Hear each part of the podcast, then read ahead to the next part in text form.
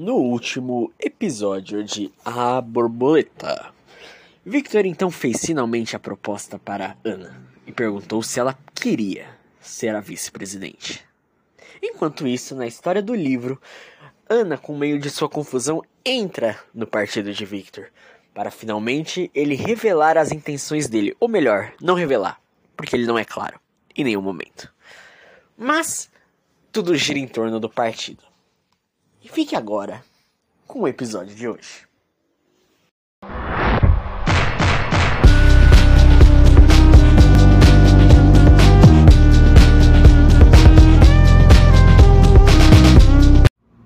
Após a chegada da segunda carta, Ana não se sentiu igual da última vez.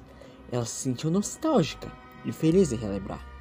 Ela leu aquilo em menos de dois minutos. As memórias pareciam que tinham sido reativadas. Acordou então no dia seguinte e conversou no café da manhã com as amigas sobre aquela época antiga. Ela conversava com Júlia e Maria Júlia. Descrevia os acontecimentos novamente para Maria Júlia, que não tinha vivido aquilo. Júlia ouvia e tentava lembrar. Lembrava de algumas coisas, mas Ana lembrava com vividez. E a força das memórias de um ano atrás. Victor andou pelo café da manhã. Ele viu que as cartas estavam funcionando e que elas influenciavam. Mas isso trazia novamente uma questão muito importante: o partido. Para ele era como uma utopia como conseguir pessoas para o partido. A ideia do partido em si já circulava pela escola. Alguns conversavam sobre isso nos pátios, corredores, campos e tudo mais. Era importante ter o máximo de pessoas no partido. E Victor sabia que a maioria da sua comitiva iria aceitar. Muitos pela ideia de estarem impressionados a isso, ou porque concordavam com Victor. Por mais que eu acredito mais na primeira opção, afinal eles estão ali de favor praticamente. Ele tinha que de fato conversar com alguns. Mas mais que especial, ele precisava de pessoas que já estavam no colégio antes da comitiva. Por quê? porque essas pessoas seriam o ponto para ele conseguir a vitória interna. Mas quem? Não tinha tido contato forte com nenhum aluno. Parecia segregado. A comitiva inteira parecia. Exceto pelo clube do teatro e por. Melissa. Se deve tá pensando igual a mim, percebeu. Ela é a oportunidade perfeita. Uma pessoa já integrada na sociedade daquele colégio. E como um bom político sabia, não poderia abordar ela em qualquer momento, porque ia ser muito indelicado. Então preparou-se e aproveitou que hoje teria o clube de teatro. E no caminho faria seu cortejo de cavalheiro. Primeiro, ele pegou um pedaço de papel, preparou um texto, uma carta mais ou menos, para chamar ela para uma primeira conversa. Lembre-se, política é como sexo. Tem que chavecar, conversar, flertar, Trocar então saliva, inicia as preliminares para finalmente meter. Poético. Muito poético da minha parte. Não, pera. tá, isso foi um tanto além, mas vamos continuar. Hey, Melissa, mandaram te trazer isso. Quem? Aquele lá, o Victor Gonçalves. É o quê? Victor? Não demorou nem mais de um segundo. Logo, pegou a carta e começou a ler, como se seu coração estivesse um pouco mais acelerado. Não sabia explicar, mas começava a sentir algo por vir.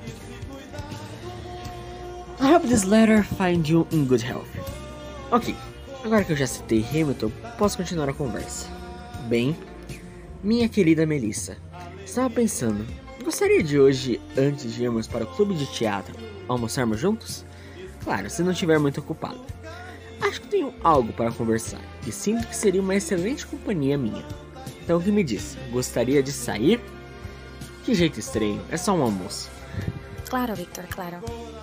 Ela deu um sorrisinho, escreveu uma outra carta respondendo ele e mandou o mesmo menino entregar a resposta.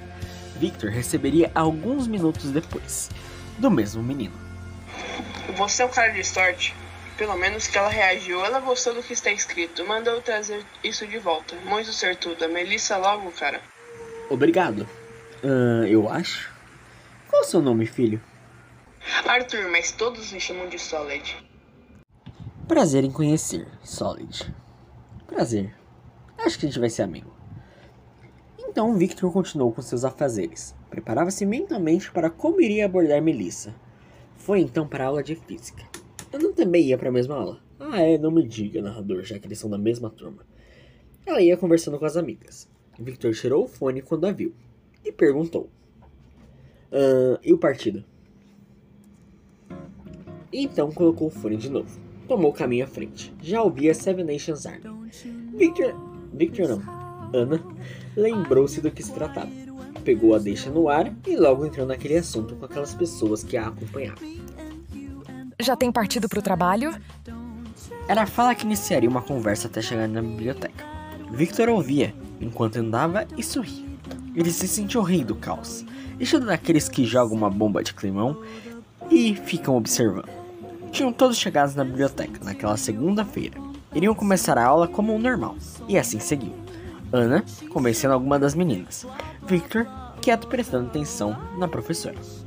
Passou-se a aula e então finalmente chegou a aula do professor que organizava o trabalho político. Eles entraram na sala, Victor se sentou à frente do professor, que já explicava as regras do trabalho. Bem, sobre o trabalho.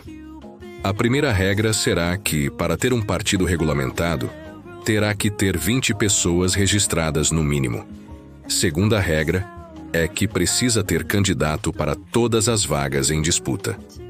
Estão em disputa os cargos de presidente, governador, prefeito, além de dois senadores, dois deputados federais e um estadual.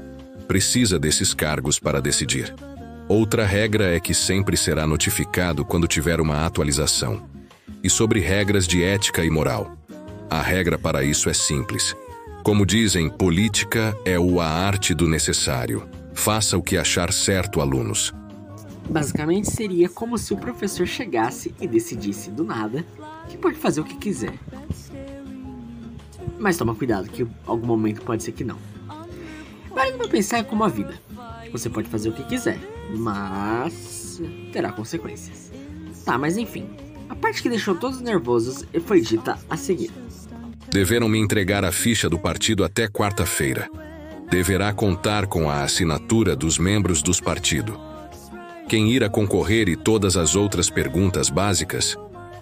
Ana fintou Victor. Ele percebeu e enviou um bilhete simples, perguntando: Quantas pessoas você já conseguiu?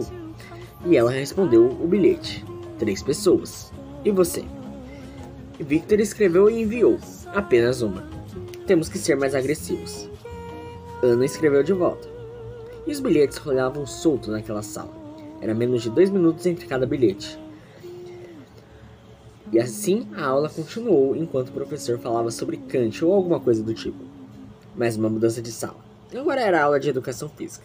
Victor ia de pessoa em pessoa pedindo por parcerias. Ele oferecia palavras como: Nós precisamos de você, você será importante, venha para nossa causa, bem aquelas frases genéricas. Ana, por sua vez, já focava na aula. Victor ficava da arquibancada convencendo.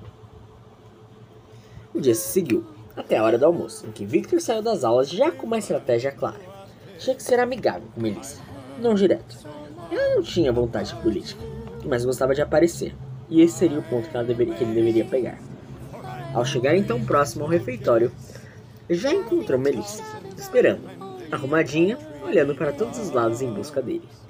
Parece que agora não sou eu que estou procurando o outro, não é? Rui, fiquei sabendo que alguém queria falar comigo. Ah, não sei muito disso não, hein? Mas enfim, vamos? Você já conhece o outro lugar? Como assim outro lugar? Não é só o refeitório que tem para se alimentar? Não, tem um restaurante também. É um pouco melhor, se quiser, podemos ir lá. Acho que podemos ir sim, milady. Mostre-me o caminho. Partiram então para almoçar em um restaurante à beira do rio, um local bonito, arrumado e com pratos de menu que misturava os clássicos sofisticados com os pratos mais locais. Victor e Melissa pegaram o mesmo prato. Um bife ancho com batatas portuguesas e farofa de milho. Ai, que coisa gostosa. Vamos parar pra pensar, porque farofa de milho é o melhor tipo de farofa. Batata portuguesa é uma batata... Tá bom. É, vamos seguir. Posso te perguntar algo, Victor? Claro, eu também tenho perguntas a fazer. E que tal um jogo? Eu faço uma pergunta, você faz uma. Assim é justo. Justo. Então pode começar. O que acha do pessoal desse colégio? Pra ser sincero, eu não falei com quase ninguém. Só você. Opa, opa, calma aí, minha pergunta primeiro. E aí, o que você tá achando desse trabalho de política? Né, política é glamuroso, é intrigante, mas ao mesmo tempo tão sujo. Agora eu de novo. O que achou das meninas desse colégio? Alguma te chamou a atenção? São bonitas. Existem umas que parecem tipo umas encarnações de anjos na Terra. Mas é óbvio, são riquinhas, né? Algo contra riquinhas? Nada vai. Porque eu teria. Tá, mas ok, minha vez. Você seria candidato a político, algum tipo de cargo, se tipo, você pudesse, ai, como eu posso dizer, fazer alguma coisa diferente? Talvez, depende da causa. E você, o que acha de mim? Victor percebeu então. Melissa também. Ele queria falar de política com ela, do tal partido. Já ela queria ir para outro rumo. Achava que aquilo era um encontro. E Victor aceitou completamente a ideia. Não tinha como não morrer de simpatia e amor por aqueles olhos meigos e fofos. Você é especial. Eu te acho bonita, inteligente, muito simpática, talentosa, sabe? Tudo aquilo que se pode admirar em alguém. Mas me diga, por que você gosta tanto de falar comigo? Eu sou tão chato. Você é chato. Come on, você não é chato, você é divertido, super inteligente. E eu vejo em ti algo diferente, como se fosse feito para algo, algo meio complexo. Eu não sei explicar. Ai, nem eu, Melissa. Nem eu consigo explicar. Seria demais narrar isso. É como se eu me sentisse completamente entregue a uma personagem. Mas não, não, não. Ela é. não é especial. É Ana especial. Não é? É. Então Victor fez a pergunta final. Então, gostaria de entrar no meu partido? Eu estou disposto a concorrer nessa eleição. E sabe, presidente. E talvez você possa ser muito útil. Como uma primeira dama, brincadeira, claro, claro que eu quero. Excelente, ela quer. Mas eu não sei porquê. Sinto que isso ainda vai dar muita, digamos, polêmica. Voltamos a Ana. Enquanto ela pensava sobre o partido, chegou a uma conclusão. Tinha que conhecer gente naquela escola, se quisesse ganhar. Afinal, eles seriam os eleitores. Lembrou então de Nick. Aquele homem já estava acostumado e conhecia todos por ser atleta. Se convencesse ele, com certeza convenceria o resto dos ditos populares. Termo clichê, né? Mas você já imagina do que eu tô dizendo. Ela fez a velha técnica de ficar observando para ver se veria o garoto. E olha quem vira vindo, virando na esquina que dava no pátio central, aquele mesmo pátio onde eles barraram. Ela tinha que ter uma desculpa para falar com ele. Então, ela andou até ele e fingiu esbarrar. Esperava o quê? Isso é que vende pros jovens, né, gente? Ele logo segurou ela com as mãos nos ombros e comentou: Hey, hey, esbarrando de novo, garota. Oi, Nick. Tu tem um tempo para conversar? Tenho, mas eu tenho que estar em 10 minutos no meu dormitório. Quer me acompanhar e falar o que quer? Vamos então. O que precisa, garota da cidade? Já tá sabendo das novidades da praça? Já eu acho. Sobre os jogos esportivos do mês que vem? Ou do quê? Não era exatamente sobre isso. É sobre o trabalho de filosofia. Trabalho de filosofia? Não ouvimos falar disso ainda. Tô uma turma à frente, né? Bem, em resumo, ele deve falar na próxima aula dele. É hoje ainda? É, hoje, mas então. Então, um menino esbarrou em Nick. Ó pirralho, olha por onde anda. Sim, o assunto. Fale. Tu poderia entrar no meu partido? Poderia? Hum, mas é seu mesmo ou você é só a promoter, se é que me entende? É, tipo aquelas meninas gatas que chegam num garoto para convencer ele de qualquer coisa enquanto eles olham para. Não, não sou esse tipo. Eu sou a presidente do partido. E se trazer uns amigos e amigas suas pode ganhar pontinhos. Hum? Nice, se eu quiser com quem eu falo e por onde. Ana então passou o número e foi para a aula que deveria ir, encerrando aquele diálogo. Ela teria mais uma aula e até uma breve folga. 30 minutos depois daquela conversa, uma mensagem de um número desconhecido. Que era Nick, obviamente. Ok, eu acerto, aceito. Tem uma vaga para umas 12 pessoas? Presidente?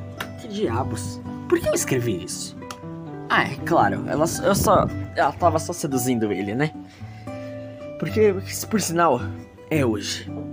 Antepenúltimo dia antes do registro do partido. Se tudo estiver certo, Ana vai aceitar ser minha presidente. Igual ao livro. Mas senhores, vamos seguir o nosso dia. No caso, meu dia, né? Acordei como sempre. Seis e meia. Mas eu não me sentia como sempre. Era um dia crucial. Minha chapa precisava de nove pessoas. E eu tinha quantas? Umas três. Eu, Larissa e Giovana.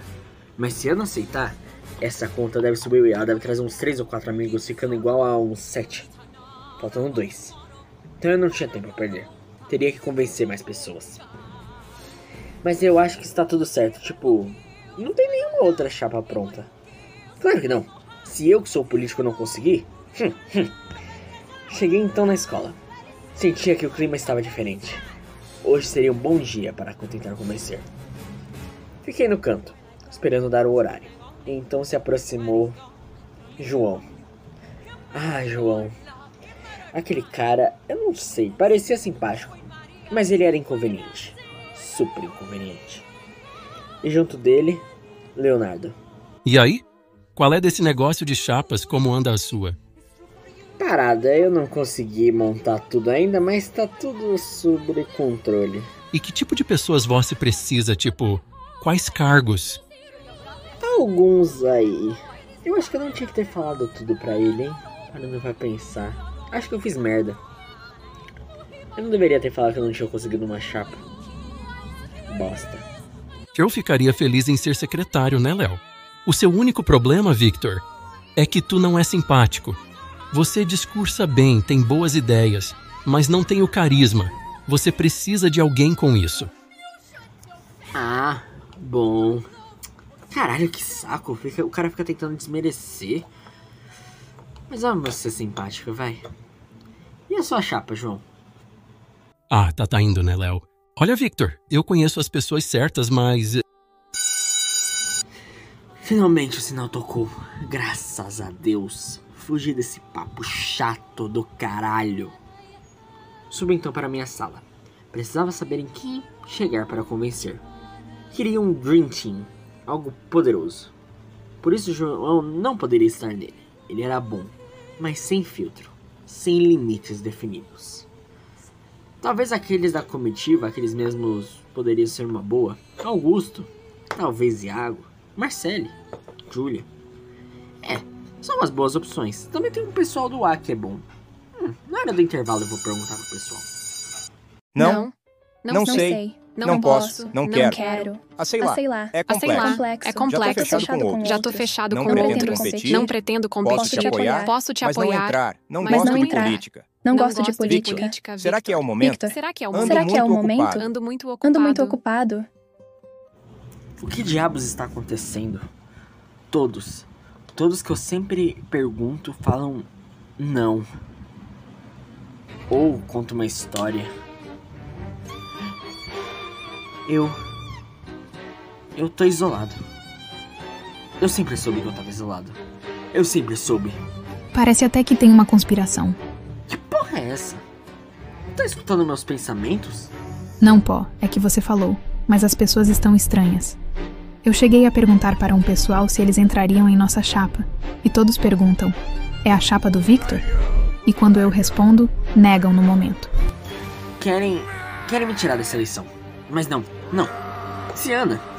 isso, e somente Ana. Eu vou mandar uma mensagem pra ela agora. Ela tem que se reunir comigo, ainda nesse intervalo. Me dar a resposta. Merda, merda, merda, merda, merda, merda, merda. Passou-se as aulas. Eu não conseguia relaxar. Tudo poderia estar por um fio. Finalmente, saindo, encontrei Ana na entrada, junto com uma amiga.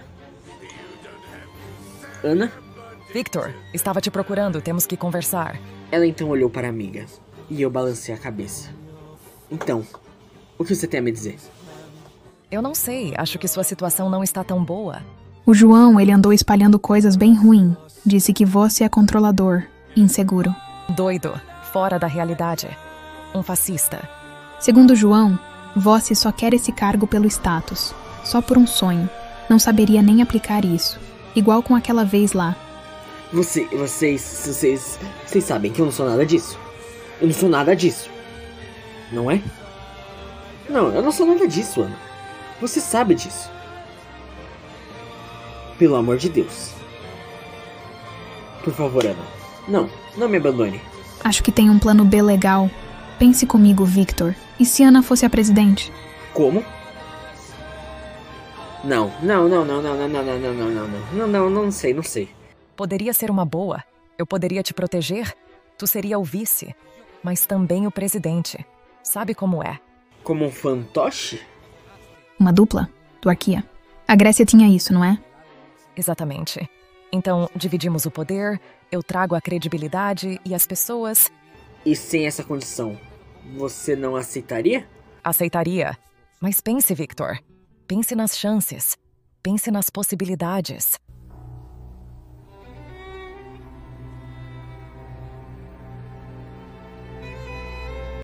Depois da aula de teatro, Victor decidiu jogar RPG com os outros membros da comitiva, já que poderiam ser nerds do seu partido. Sabia que as suas inteligências e talentos serviriam. Então foi. Victor então encontrava Fernando, Maguro, Tiago, Barreto e mais uns amigos de Victor, que se sentavam para jogar uma campanha de um tal garoto que conheceram na escola. Se chamava Mike. Eles iriam jogar uma mesa de futuro distópico. Victor apresentava seu personagem. Bom, o nome do meu personagem é Bernard. Ele é um senador da República Galáctica e tem relação com o quartel.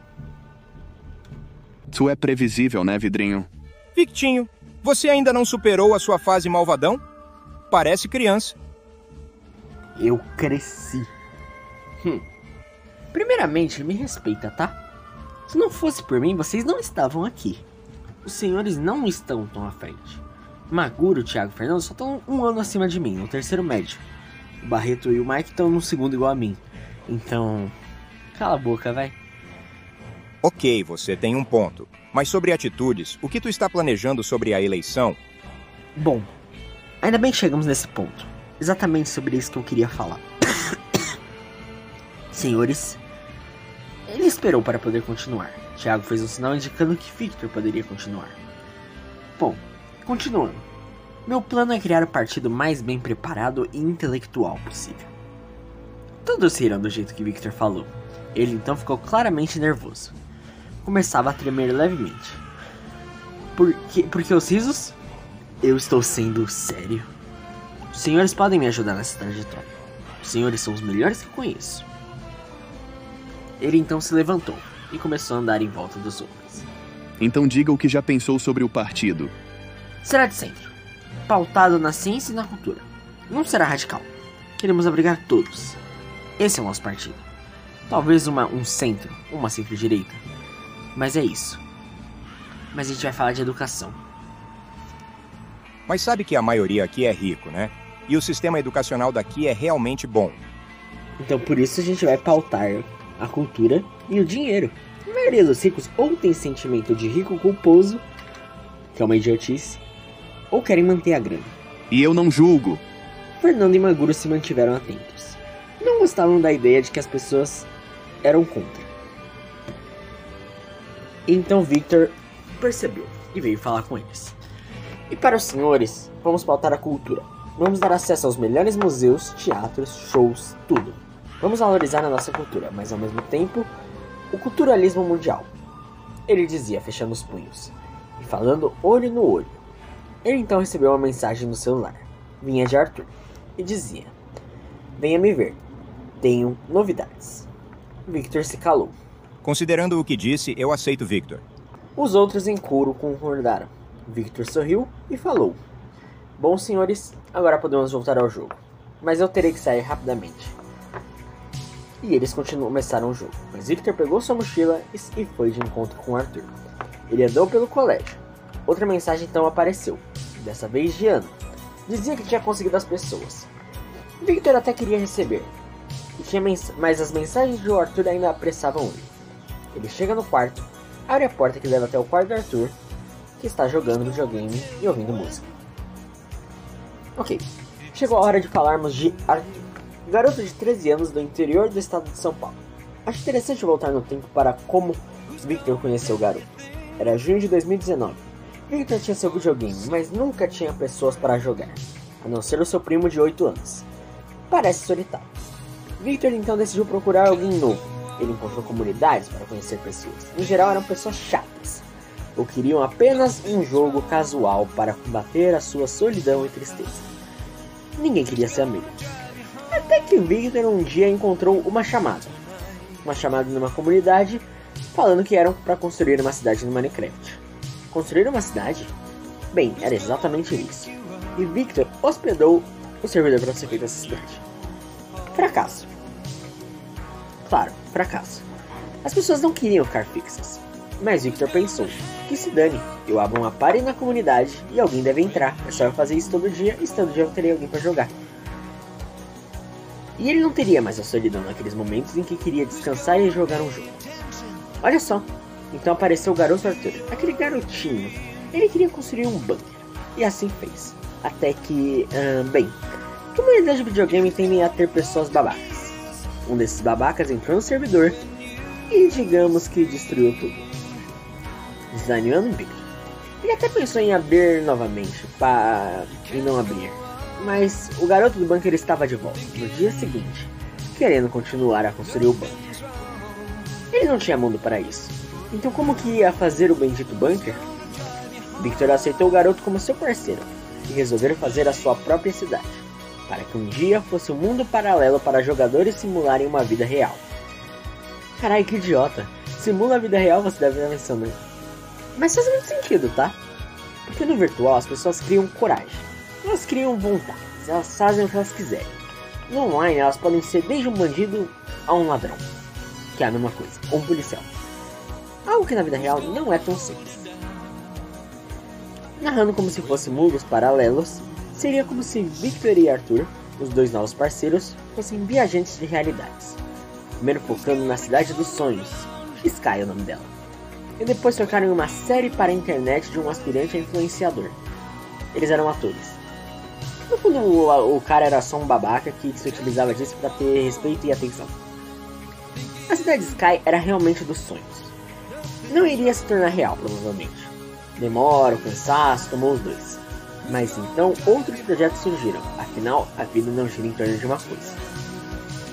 Outra realidade paralela deles era a ideia de fazer um bunker. Sim, o mesmo bunker. Eles ficaram cinco dias com a ideia e desistiram, mas depois encontraram uma nova pessoa. Um garotinho, da idade do primo de Victor. Um grupo de quatro pessoas que iriam para mais aventuras. A seguir, numa realidade de, uma, de um jogo distópico, caiu numa ilha com 100 pessoas e tinham que se matar. Para que é diplomacia, né? Tem sangue. O nome desse jogo é Fortnite. Eles eram terríveis. Em outra realidade paralela, já deve ser a quarta ou a quinta, uma guerra levou eles a um ensinamento. Não deviam ficar separados. Jamais daria certo. Vi Arthur percebeu que Victor era seu líder e que ele motivava e Victor percebeu que o Arthur era aquele que confortava, que divertia. Oh, que história linda! Parece clichê, não é, leitor? Já diria que pode ser uma história inventada para acreditar na amizade. Mas então tudo estava perfeito até o dia que não estava mais. Victor mandou uma mensagem certo dia, chamando eles para jogar. E ligou. Arthur não atendeu. Ele apenas respondeu: depois da aula de violino, a gente joga. Essa seria a aula mais longa da história. Quatro meses. Arthur não atendia chamadas, não respondia e não acontecia nada. Ele teria sofrido algo? Cadê as notícias? Onde estava o garotinho do interior que raramente ficava mais de dois dias sem falar com o garoto da cidade? Angústia, medo, pavor. Estaria eu, é, quer dizer, Victor, condenado novamente à solidão ah, não, fica tranquilo. Ele estava com uma música diz I'm Still Standing. Ele estava tendo uns bons tempos, tinha as coisas para fazer e era algo que ele queria fazer. Até que em 17 de março de 2020, a notícia abala o brasileiro. O vírus chinês, que você já ouviu falar. aparece. Como você receberia essa notícia de uma pandemia? Alguns desesperaram-se, eu de jeito frio e calculista. Mas não é sobre isso, é sobre Arthur. Ele estava desaparecido. No começo ele até olhava as mensagens, mas depois ele bloqueou. Não tinha mais comunicação. A não ser, é claro, por um, uma chamada. Uma mensagem chamada Padre. Em referência à frase Padre eu pequei. Victor às vezes tentava falar, mas nada. Talvez o menino do interior fosse só os outros babacas do videogame, que não precisavam mais daquele otário para fazer companhia. Ou talvez alguma coisa muito grave teria acontecido. Novamente, como receberia isso? Seu melhor amigo ou amiga deixa de falar com ti, sem motivo aparente. Você chora ou leva aquela mágoa, aquela insegurança, para sempre. Até que no luto você se convence. Ele não vai voltar. Victor apenas usou o padre para salvar uma imagem, um convite para uma festa. E então, uma visualização. Victor percebeu. Era como se uma borboleta tivesse pousado nele. O destino estava mudado. E então, Arthur respondeu, falando que queria sim participar daquela comemoração. Estava de volta. Não se afastou de novo. Voltaram a jogar e nunca mais pararam. Mas o estrago e o medo já tinham sido feitos. Ok, vocês entenderam como funciona a história desses dois. Sobre o garoto, tal, blá blá blá. Arthur é um bardo. E a ética do bardo não é tão forte. Ele gosta de zoar, criar o caos. E Victor define isso. Arthur era o bardo e Victor o paladino. Essa dupla não existe na vida real, nos RPGs e nem nas histórias. Mas como eu disse, a vida não é um jogo. Ok, vamos voltar para a história. Arthur se sentia bem no novo colégio. Ele conseguiu alguns amigos, mas em especial tinha a oportunidade de aplicar brincadeiras e zoeiras. Em sua segunda semana, já tinha uns quatro amigos, claro que bagunceiros. Arthur ainda servia algumas noites como um amigo pro Victor. Jogavam algo, cada um em seu quarto. Arthur sabia que se passava tudo que se passava, partidas, cartas, como era o dia de Victor. Ele podia ter essas informações importantes, e ele se próprio apelidou-se como Agente V, porque era aquele agente do Victor e porque o nome lembrava o excelente V de vingança. Arthur no começo apenas ouvia, depois ele começou a ajudar. Pegue a carta, leve a tal pessoa, verifique outra, blá blá blá. Ele gostava da tarefa. P poderia ouvir uma música do 007 e se esgueirar por arbustos, armários, salas. Afinal, se Victor fizesse isso, seria um tanto quanto idiota, né? Mas uma pessoa de 12 anos tá normal. Olha, parece que o Arthur é um sidekick, mas ele não é. É, na verdade ele é, ele é tipo um Robin. Mas então, eles entram, ele, o Victor entrou no quarto e entrou no jogo, enquanto conversava com o Arthur. Ele perguntou: Me chamou pra quê? Victor, acho que tem algo que te interessa. Bem, você estava na busca do partido com mais alguém, não é? Sim, o que você tem a dizer, afinal? Olha isso antes. Arthur então mostrou o vídeo de Ana conversando com Nick. Naquele momento que o menino jovem e baixinho esbarrou em Nick, lembra? Era Arthur, que ao perceber aquilo, queria saber o que os dois conversavam. Então, ele descobriu. E contou para Victor. Pois então a Ana conseguiu esse otário pro partido? Aparentemente sim. Ela falou que tinha conseguido alguém. Sim, ela disse que tinha conseguido vários. Puta merda. Então tem relação com esse cara? Outra hora, outra hora eu continuo vendo o vídeo. Eu tenho que entender isso. Disse Victor, com uma cara confusa e ao mesmo tempo séria. Tá, mas vamos continuar a jogar? Tem um jogo novo que parece ser show. Não, Arthur, não, tô sem tempo. Disse Victor, saindo pela porta. Arthur ficou quieto, olhando ele sair. A porta se fechou e Arthur seguiu sua vida. Ele estava um pouco tempo, triste. Não tinha tempo para jogar com seu amigo ou brincar. Ele sentia saudades. Estava feliz, mas os seus amigos da cidade original e a sua família faziam falta. E o único que era antigo não dava atenção 100% do tempo. Victor andou menos de 5 metros até onde ficava o quarto de Ana e ele bateu na porta.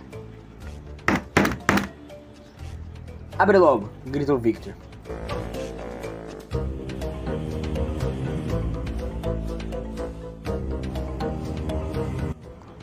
Ok. Eu aceito esse termo. Sério mesmo?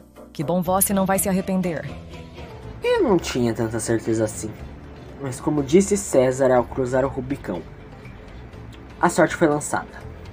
Perder ela numa chapa, perder uma eleição certamente não colidiria com o plano do líquido. Olha, Victor, sendo sincero aqui como narrador, eu acho que você foi trouxa. Política. As pessoas mudam de opinião. Você percebeu? João só falou mal de você porque ele queria te forçar a entrar na chapa dele.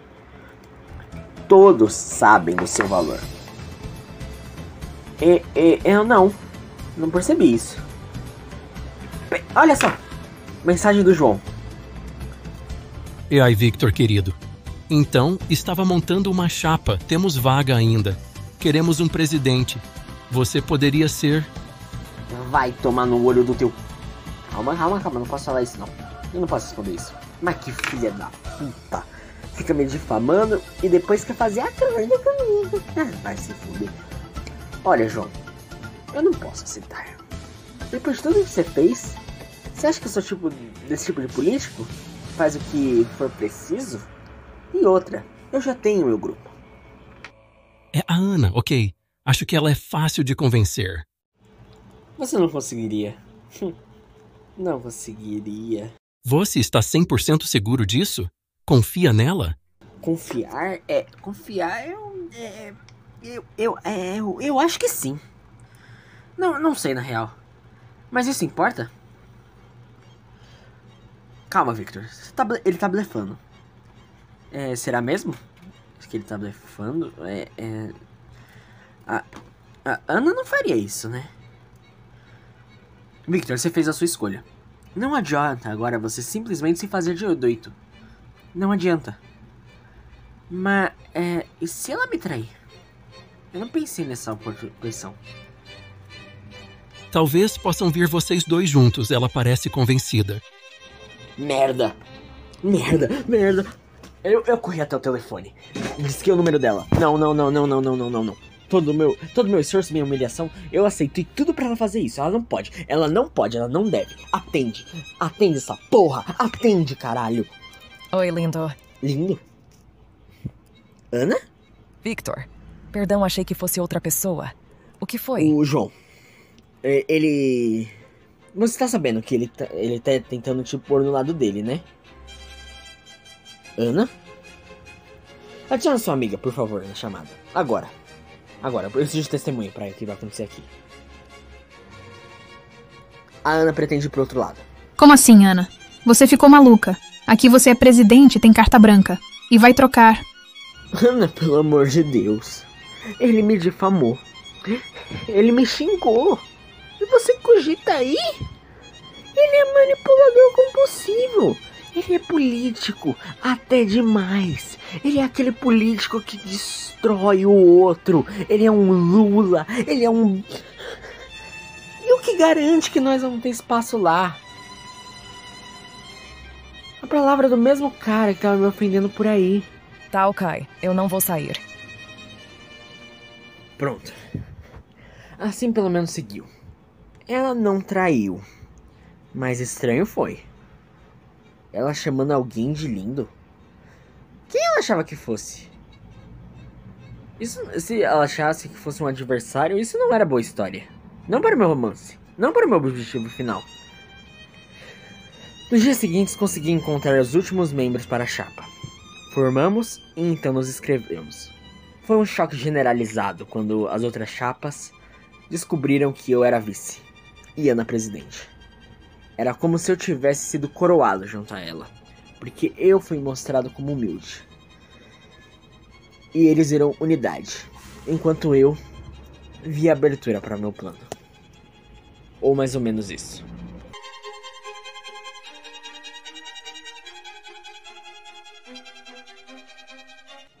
Ana então abriu a porta. Olhou brava, bra- brava para Victor. Sabe que já são quase 23 rata da noite e você fica gritando em minha porta. Quem foi que quem foi que você conseguiu pro partido? A gente não pode falar disso amanhã. Não. Ana sentiu-se como um cachorro que é chutado na rua, depois de ser carinhoso com alguém que passa. Ela ajudou Victor e ele retribuía assim? Ela respondeu com força. Amanhã a gente fala. Você acha que pode chegar em meu quarto, bater igual um psicopata na porta e gritar comigo? E ainda acha que pode mandar em mim? Tá achando que é um coronel igual seu bisavó. Cada palavra parecia como se um gigante estivesse crescendo cada vez mais e mais, olhando para sua vítima, preparada para pisar. Victor então escorreu uma lágrima e disse: Des Desculpa, me desculpa. Desculpas não serve de nada quando continua fazendo merda todo dia. Me desculpa, me desculpa. Eu estava tentando lembrar de algo. Uma lembrança que identificarei como uma das borboletas, como se fosse uma borboleta amarela. Victor saiu do quarto. Ana então deitou-se. Maria Júlia, que tinha ouvido a gritaria pela parede do quarto, mandou mensagem.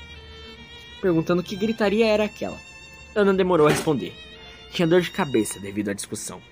Não considerou uma briga, exatamente. A noite se passou, Ana dormiu, acordou no dia seguinte, fez a rotina diária e tudo mais. E ela pensava no motivo. Por quê? Por que o garoto Gonçalves estava tão bravinho? Victor, nesse momento, estava com Arthur no refeitório ambos de blazer. Era meio avulso eles de roupa desse tipo no meio do colégio. Alguma coisa eles estavam fazendo. Victor e Arthur ouviam músicas simultaneamente. Ambos estavam ouvindo Bad Guy, quase como fossem agentes. Eles não iam se falar, tinham uma missão: descobrir sobre aquele grupo dos populares de Nick. Quem eram aquelas pessoas, onde elas viviam, o que elas comiam. Veja hoje no Globo. Será que elas eram boas influências? Victor então se levantou. Iria investigar primeiramente os registros. Arthur iria investigar de perto. Victor esbarrou em Marcelle. E ela olhou para ele. Nossa, faz tempo que não te vejo. Oi, é, é que eu ando tão ocupado. Eu sei. O negócio do partido. Todo mundo já esperava isso. Mas ouvi algo estranho ontem à noite. Estranho? Eu não ouvi nada estranho. Droga. Pensou Victor. Aparentemente, Arthur tinha esquecido de falar que o escândalo foi um pouco alto. Ah, mas tá tudo resolvido. Já resolvi. Deu um famoso sorriso amarelo e começou a se afastar. Certo, no intervalo eu quero conversar com você, saber se está bem.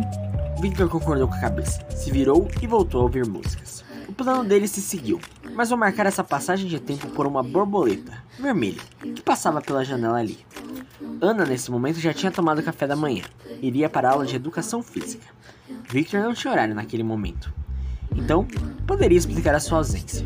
O professor de educação física era brincalhão, outros diriam até inconveniente. Como o sol era sempre a primeira de alguns dias, era comum os alunos se atrasarem. Por isso, eles autorizavam os que esperavam para a próxima aula participarem. No dia, teria uma queimada, que seria contra o famoso terceiro médio de Nick. Ali estava aquela turma de populares. Eram garotos, de, cerca de cinco, e as meninas, que eram quatro. Eram mais altos do que o do segundo ano e muito mais bonitos, mais tudo. Uma figura mascarava aquilo. Era um menino, que já tinha interagido com Victor em algum passado. Era um homem que não tinha uma aparência atlética nem roupas para isso. Seu nome era William. Exatamente, William. Aquele William era curioso. Ele não jogava e dava instruções. O time de Ana claramente perdeu, por um lance que foi terrível. Ela tinha pegado a bola, lançou com a mão esquerda, ela era canhota, então a bola fez uma curva. Nesse momento, Victor estava na quadra olhando junto a Arthur, por sinal não deveria estar ali, deveria estar em aula. Ela saiu do jogo, estava suada, mas não tanto. E Victor se aproximou dela. Sabia que os canhotos normalmente têm dificuldade em habilidades motora? Mas com o intelecto. Vai se fuder, vai. Não quero falar com você agora. E ela saiu andando. Para um pouco mais à frente, aquele grupo de populares irem falarem com ela. Enquanto ela andou, Victor riu de, é, Arthur riu de Victor. Fez com um sinal de 3 a 0. Victor mandou um dedo do meio. Então ele percebeu a oportunidade e apontou para Arthur. Arthur se levantou e andou para ficar em uma posição de vantagem, para ouvir e capturar áudios do que a galera dos populares falava. Nick começou a falar com Ana enquanto os outros se aproximavam. Olá, Ana. Pessoal, essa é a garota que eu falei. Menino, os meninos do grupo dele olharam com um sorriso. As meninas olharam com aprovação, mas um pouco de soberba. Bem, esse é o pessoal Ana. Então tem algo preparado porque tem um cara que pode te ajudar. Victor se afastou depois de que Arthur saiu.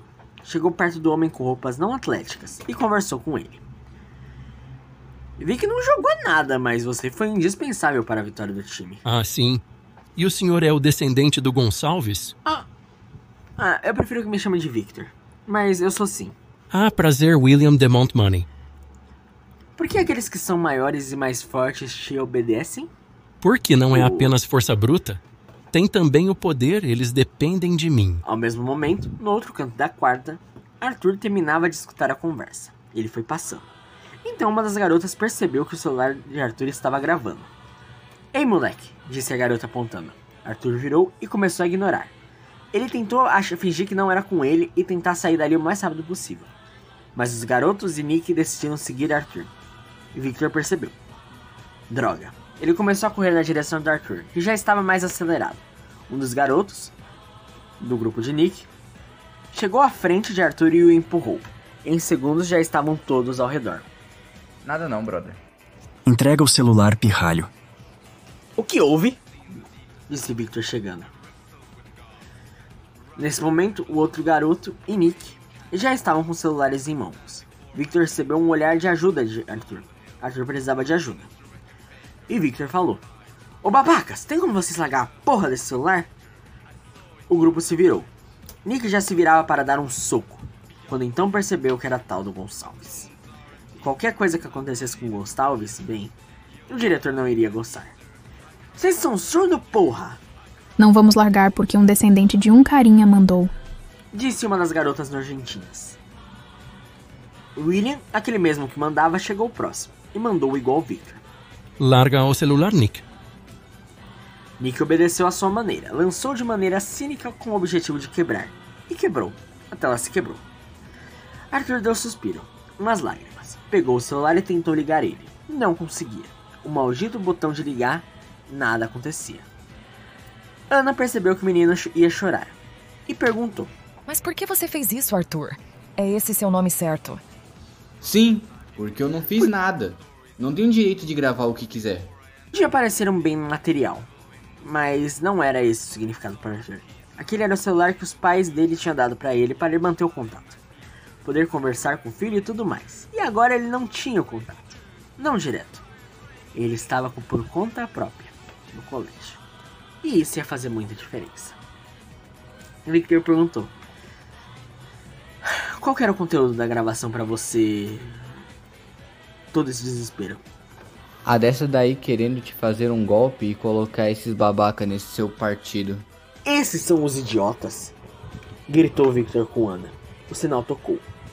Victor então falou: Arthur, vamos até a diretoria. Ana, depois do almoço eu quero falar com você na sede do partido. Falou firmemente e acompanhou Arthur. Ana foi para a próxima aula. Estava brava demais. Victor era um folgado. Achava que mandava. Achava que era superior. Victor queria um plano perfeito. Mas ele sabia ceder geralmente. E Ana tinha essa convicção. Basta saber tratar ele. Na política não pode se haver dois cães de combate. Ou ambos, se ambos forem, os dois vão ficar latindo um para o outro. Na política tem que ser um cão bravo e outro um gato. Ou melhor, dois gatos. Porque aí é calma e planejamento. Passou-se o tempo lá para o meio-dia. É, Victor conversou com a Marcele no refeitório. Mas isso a gente vai falar depois. Enquanto isso, ele reencontrou Melissa, que percebeu o estresse dele. Hey, how you doing? Well, tudo é um saco. Mas o que houve? O que é um saco? Bem, eu fiquei uma droga de duas horas na sala do diretor para ele não fazer nada. Como você ficou tanto tempo lá? E por quê? Bem, tudo começou com os garotos populares quebrando o celular do meu amigo. Assim gratuitamente? Não exatamente, mas foi exagerado. Aí fui pedir pro professor punir os alunos e devolver o celular pro meu amigo. Ele disse que não podia falar nada. Ele começou a falar de privilégios, de que aqueles alunos pagavam muito a escola e blá blá blá, e precisava deles e essas baboseiras. Victor em sua cabeça pensava: injustiça. Como era possível um aluno fazer o que quiser e o diretor se cala por causa de dinheiro? Afinal, é o status quo que manda nessa sociedade? Onde está a justiça? A mesma escola que tinha como lema a família, o certo e a Deus, estava aceitando babacas maltratarem os outros por classes sociais. Viva ao su... Que isso, bicho? Desculpa, pequeno surto. Ai, ai. A sociedade sempre recebe um tapa na cara, né? Alguns podem até justificar com a frase: ah, mas tem que manter o lucro, é o capitalismo. E eu também penso um pouco assim. O capitalismo pode justificar a maldade? É uma boa pergunta. Ou seria aquela lógica de alguns grupos políticos para se vitimizarem? Victor certamente não era vítima da situação. Então, só por isso ele não poderia ter justiça? Melissa concordou com Victor. Era de fato injusto. Ele se despediu e andou para a refeitória, onde teria o almoço, que eu falei que eu vou contar depois. Uhum. Agora eu quero falar uma coisa para vocês. Veto. Vocês sabem o que significa? Bem, veto considerado a ação de não autorizar algo. Tipo quando os presidentes vetam uma lei. Vetar é associar a negar. Que nem sempre é negativo. Às vezes negar é justo. Bem, entre as aulas, Victor combinou com Ana eles iam sozinhos conversar na sede do partido. Mas ele combinou para Arthur ir com ele. Ele não queria ficar sozinho. Ela foi sozinha, olhando a avenida e pensava: o que eu devo esperar? Ela também pensou porque Victor tinha aquele problema. Na verdade, ela sabia muito bem. E também começou a pensar na ideia de ser líder do partido, ao invés de Victor, já que isso foi bem frisado pelos populares. É uma reação normal. Quando alguém fala para você que uma coisa que você nunca tinha ouvido, sua mente abre para a imaginação. Pensando, será que eu sou mesmo assim? Será mesmo? Somos seres que nem sempre temos segurança sobre nós mesmos. Quase um paradoxo. Não sabemos nem sobre nós mesmos, mas sabemos de mistérios mais complexos ainda. Às vezes a verdade está em nossa cara. Essa é a frase que estampava algumas salas de aula. Era referência a algum filósofo. Bem, Ana já entendia um pouco dessa verdade. Chegou a hora de confrontar ela. A porta do conselho do partido estava aberta. Victor estavam lá dentro, junto com Arthur, jogando xadrez. Pelo menos, Victor tentava ensinar Arthur. Você deixou a sua rainha muito exposta, Arthur. E você deixou o caminho livre para chegar em você. É um blefe. Eu pensei na sua reação. Com certeza envolvia mentiras. Eu te conheço. Ele então se virou e viu Ana. Apareceu então a Margarida. Vamos resolver isso sem deboches? Perguntou, enquanto ela formava um local para sentar. Ela escolheu sentar de frente a Victor. Arthur, nesse momento, já organizava o jogo de xadrez para guardar ele. Olha, sem deboches, eu acho difícil, conhecendo o seu histórico e o meu. Mas claro, se você quer ser direta, vamos ser diretos, disse bem debochado. O que te irritou tanto nas pessoas que eu trouxe? Primeiramente, quem você trouxe? Bem, aqueles que você sabe, os populares. Você sabe o que me incomoda? Eu te pergunto, o que você sabe sobre eles? Que eles são populares. Na política não se trata de popularidade. Política não é nada sem estratégia. Então, qual grande estratégia as pessoas que você conseguiu tinham? são intelectuais. Eles estão acostumados a sobre, conversar sobre assuntos superiores a garotas, esportes e essas babaquices. Isso é um estereotipo. Quem disse que são assim? Você tem como provar? Porque eu tenho como provar os meus. Mostre suas provas aí. Victor respondeu e acenou para Arthur, para mostrar a lista que ele montou. Ela analisou essa lista. Quem são essas pessoas? Eu nunca Nem ouvi falar. Nenhuma? Então você está se informando errado. Ela analisou a lista de novo olhando nome por nome e tentando associar com alguém que ela já viu. Ela associou alguns nomes, mas quando viu o nome de Melissa, se sentiu um pouco enciumada. Por que essa Melissa? Porque ela é legal, ela é simpática, ela é uma querida. Mal educada também. Mas o que ela sabe de política? Se o argumento vale não, pros não, meus, não, vale não, não, pros seus assim. também. Disse Victor tentando contornar a situação. Ou você aceita os meus, ou eu não aceito os seus. Deixa eu te perguntar uma coisa. Quem disse que você é a palavra final?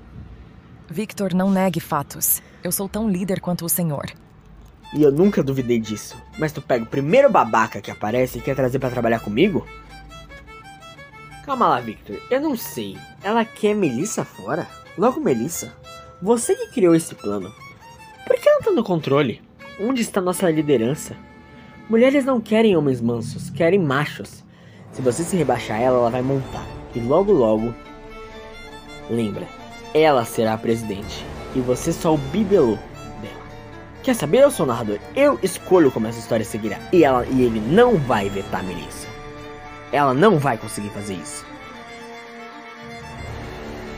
Mas meu Deus, tu quer mesmo que eu trabalhe com umas pessoas assim?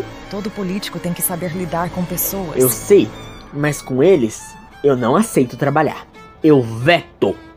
Veto. Arthur ficou calado. Ele sabia que não adianta falar. Estava quieto. Ana percebeu que Victor não se daria, então ela deu os termos dela. Então veto a tal Melissa. Não! Como assim não? Entenda uma coisa. De uma vez por todas.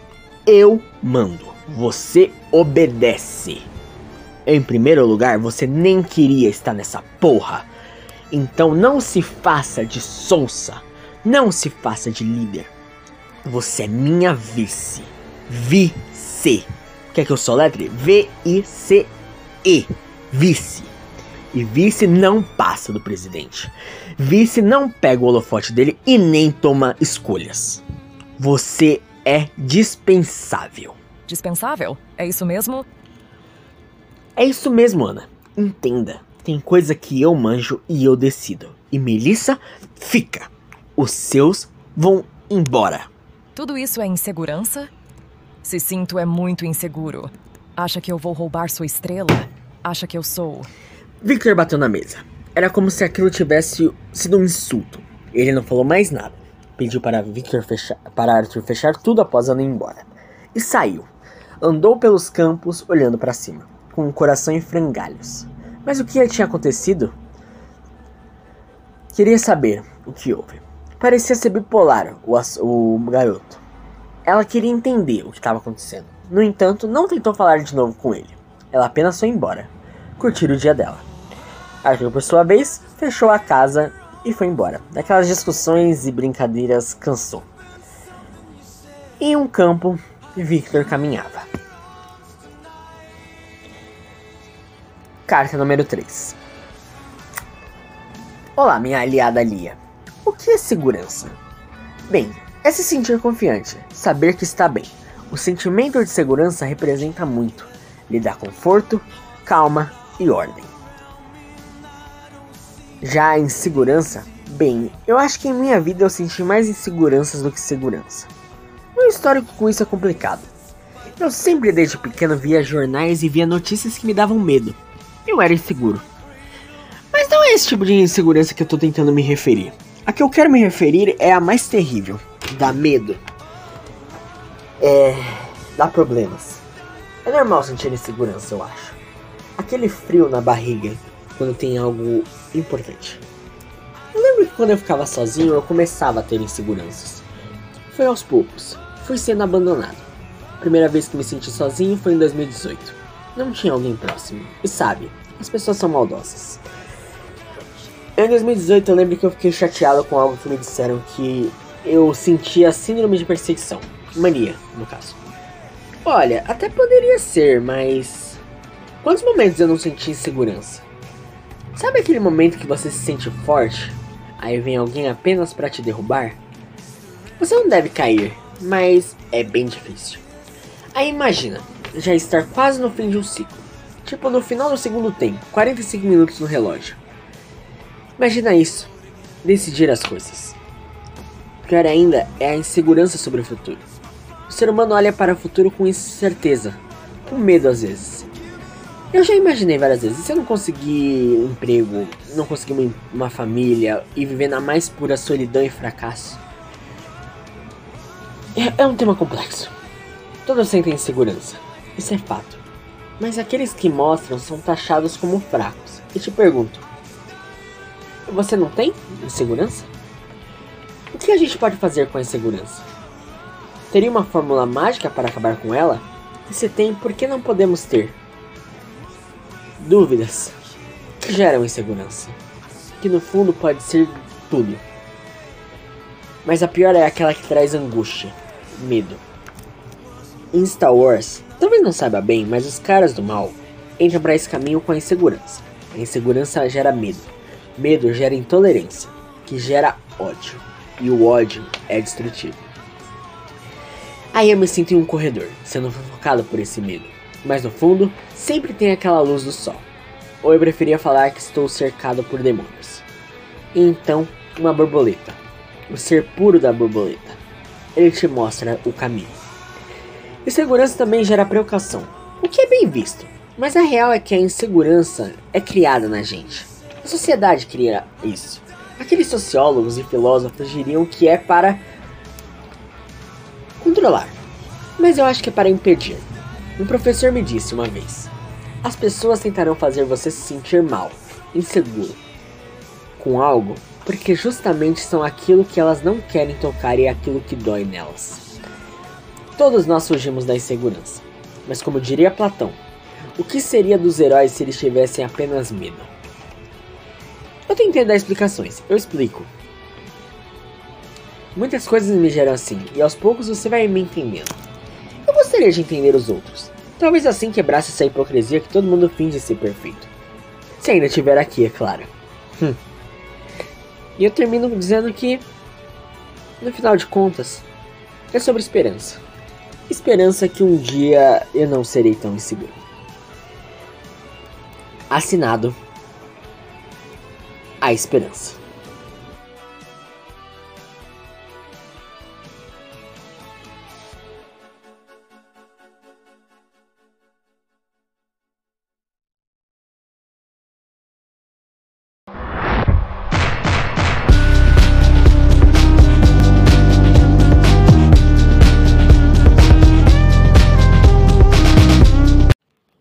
Próximo episódio, em meio a uma trégua, ou pelo que parece, entraremos um pouco na mente dos nossos personagens secundários, digamos assim.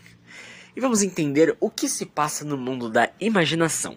Tudo isso graças a uma invenção que Victor terá. E que vai trazer um rebuliço no grande jantar mensal do colégio. Enquanto isso, na vida real, chegou a hora de começar a campanha. E Victor e Ana terão que ter muita criatividade se eles querem ganhar de João e dos outros. Fiquem ligados.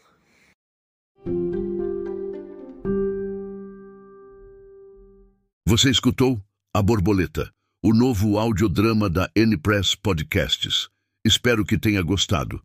Compartilhe nas suas redes e mande um comentário para incentivar os próximos capítulos. Uma produção AN Press. Edição, sonorização, roteiro por Victor Gonçalves Vozes, de Victor Gonçalves e Eleven Labs IA. Até a próxima.